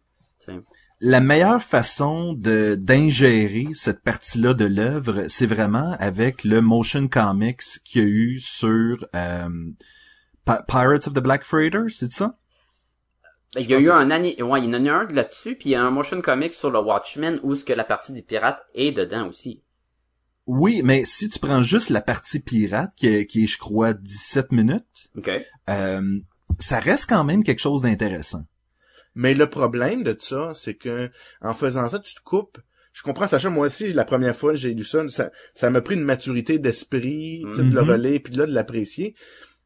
À peu près dix ans après que je l'ai lu pour la première fois. Mais eh, c'est vrai, tu peux pas nécessairement la sortir de son contexte, parce que oui, c'est une histoire en tant que telle, mais écoute, elle a le lien, tu sais, il y a une case ou deux d'une page, puis le, le texte, la bulle du gars, qu'est-ce qu'il dit par rapport à... ça, C'est exactement le lien entre un bout d'histoire, là, ça change à un autre bout d'histoire, c'est la oui. transition vers un autre personnage qui dit un peu le- dans le même thème. C'est vraiment génial la manière qu'il a monté ça. Là. Mais, mais ça, ça, Oui, ça, ça s'additionne avec toute la bande dessinée qui est comme ça. Exactement. Le visuel, Oui, la et même, et même les, et même les éléments de prose, euh, les bouts de texte euh, tirés du livre de Hollis Mason, Mason Hollis, euh, même ça, t'es, ils ont un peu rapport dans le contexte, là. Faut vraiment que tu reviennes. Puis, écoute, quand euh, tu lis l'histoire euh, du petit euh, Hollis Mason qui, euh, qui lui était un fils de euh, mécano et que euh, il a assisté dans le fond à, à l'espèce d'événement qui a enclenché le suicide du patron de son père. Il y a un quelque chose là aussi de vraiment intéressant et qui est lié à cet univers-là, qui est lié encore une fois à cette espèce de blague pas drôle. Oui. Ouais.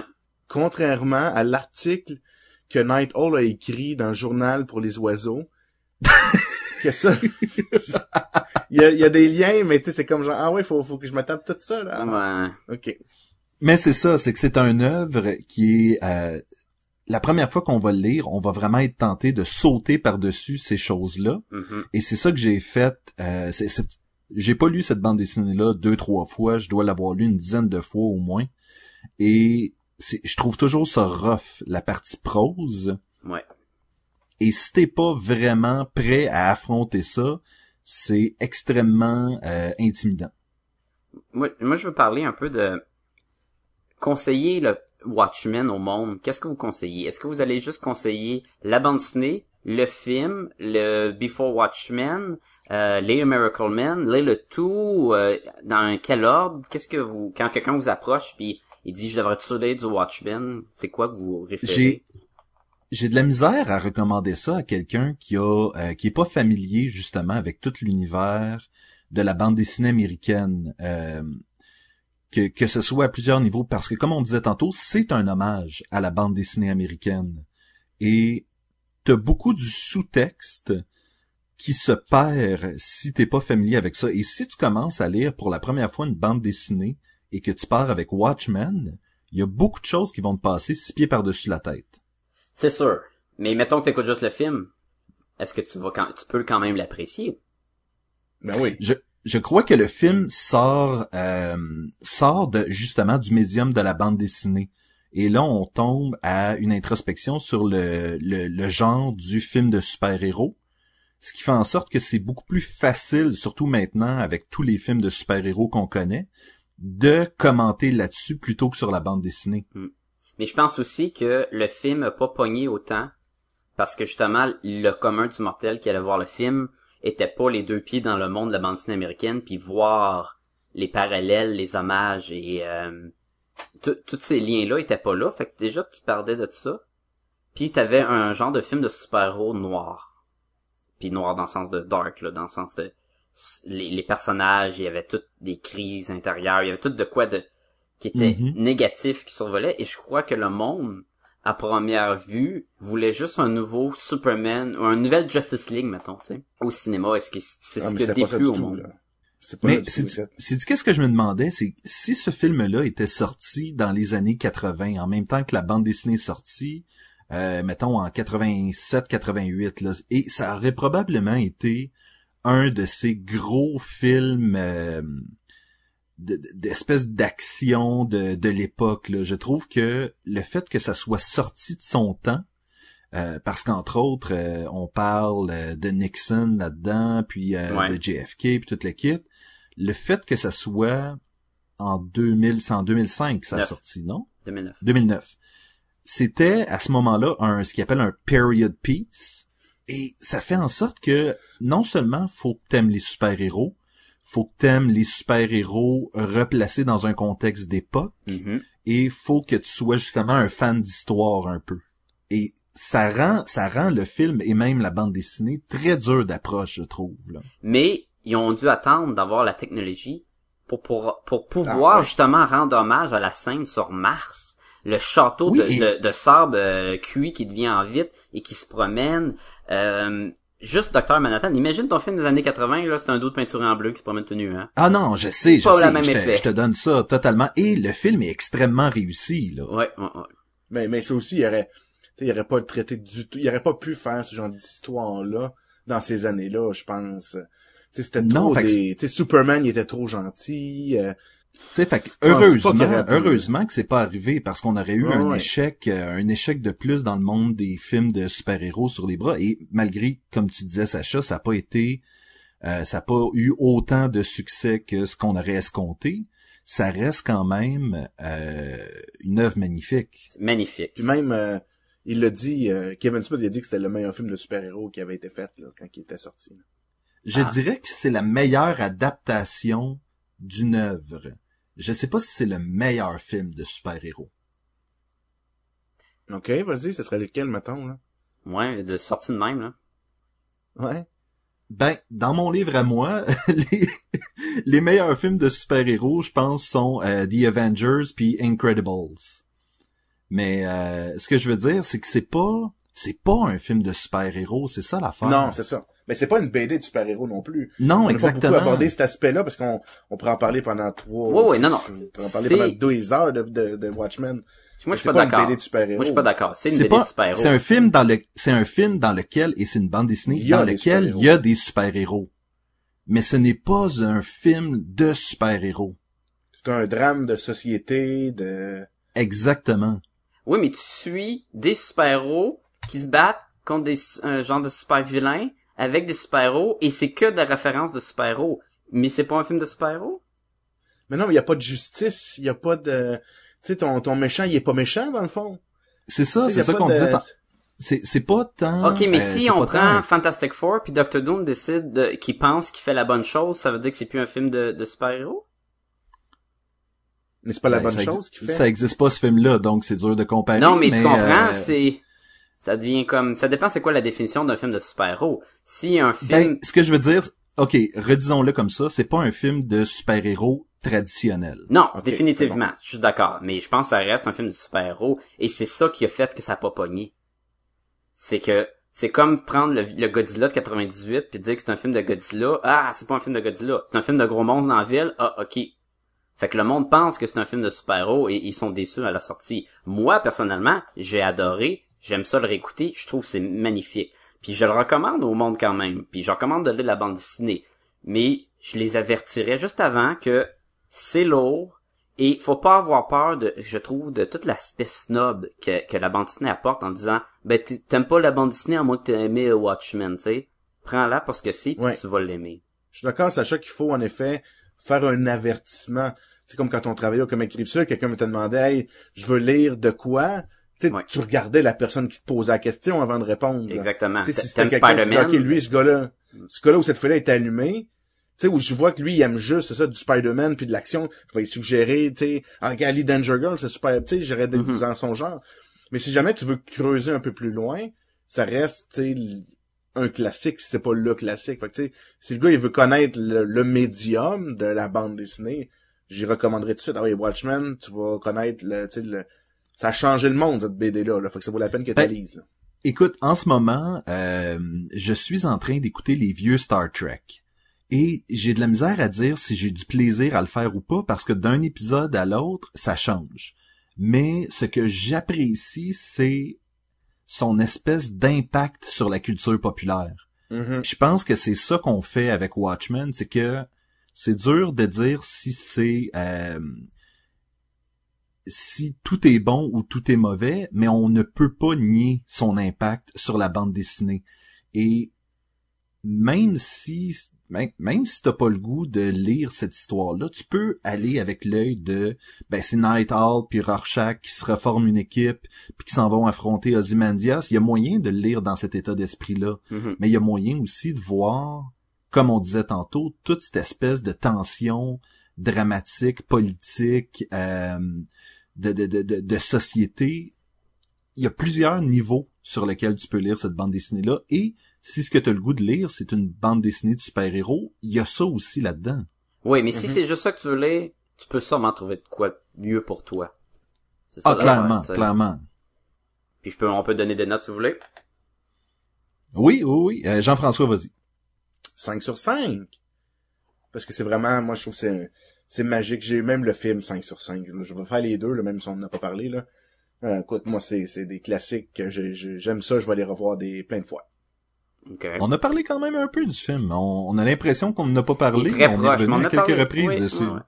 Écoute, euh, Sacha? je vais y aller avec un 5 sur 5 pour la bande dessinée, un 5 sur 5 pour le film et un 3 sur 5 pour le motion comic. Je vous dis vite fait, le motion comic, il, c'est vraiment les cases qu'ils ont pris puis qui font bouger. Ils ont quand même mis de l'effort. Je m'attendais à beaucoup pire que ça. Euh, beaucoup plus pire. Euh, mais des fois c'est flou. Euh, c'est pas tout le temps incroyable. C'est ça fait quand même la job. Euh, ça m'a permis de faire un survol de la bande assez rapidement avant le podcast. Euh, ils ont fait quand même de l'animation quand Dr. Manhattan y apparaît, disparaît. Tu sais, ils ont joué un peu avec l'animation. Ils ont donné l'effort, je leur donne ça. Le gros, gros, gros problème, c'est que c'est un dude qui fait toutes les voix, et oui, il fait les voix des filles.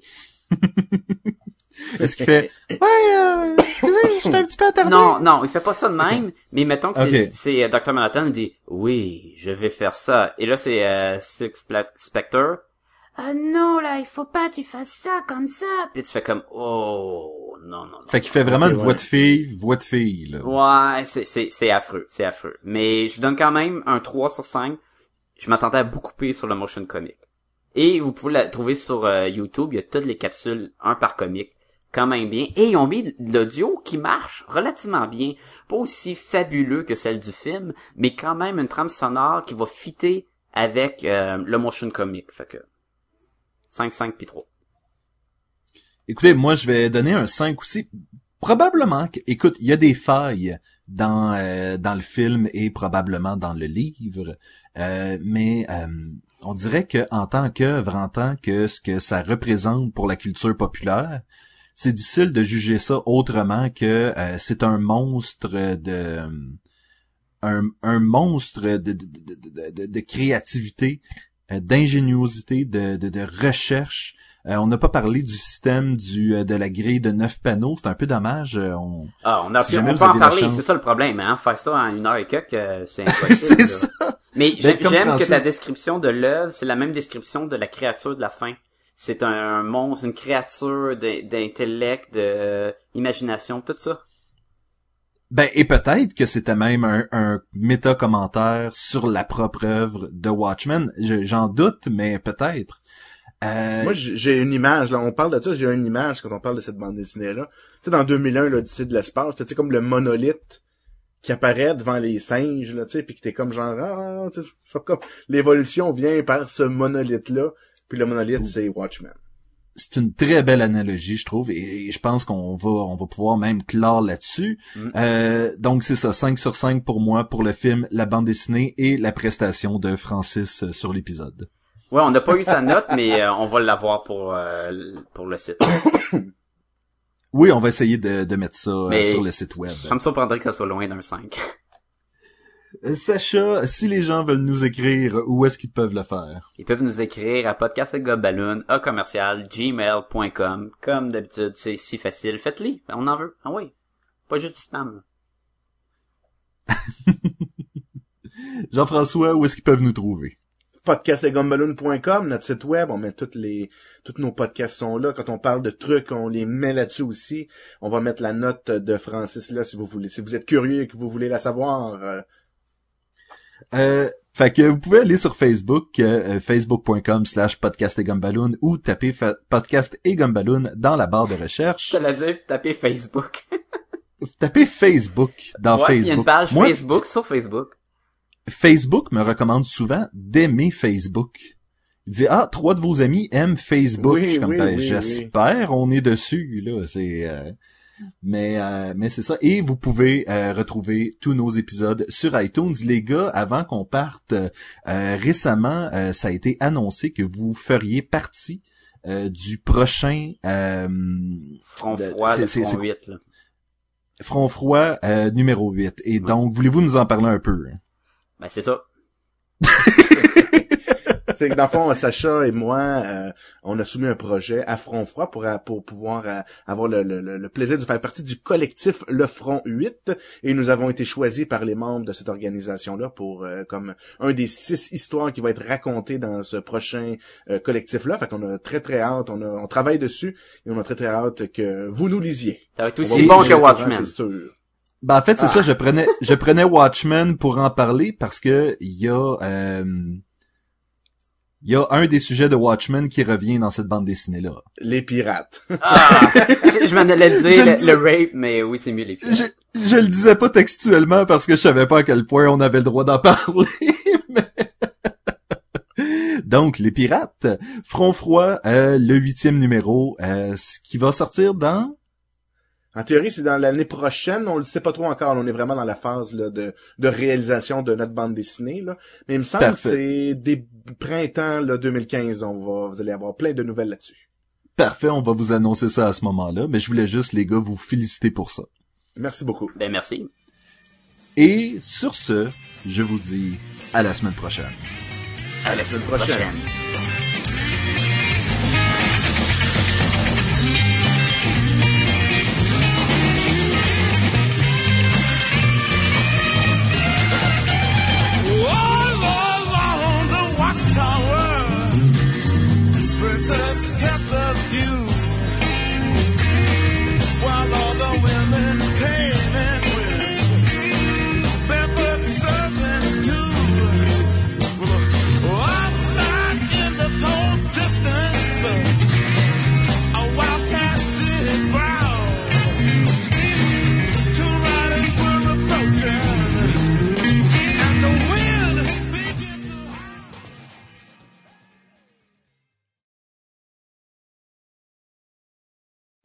Who watches the Watchmen?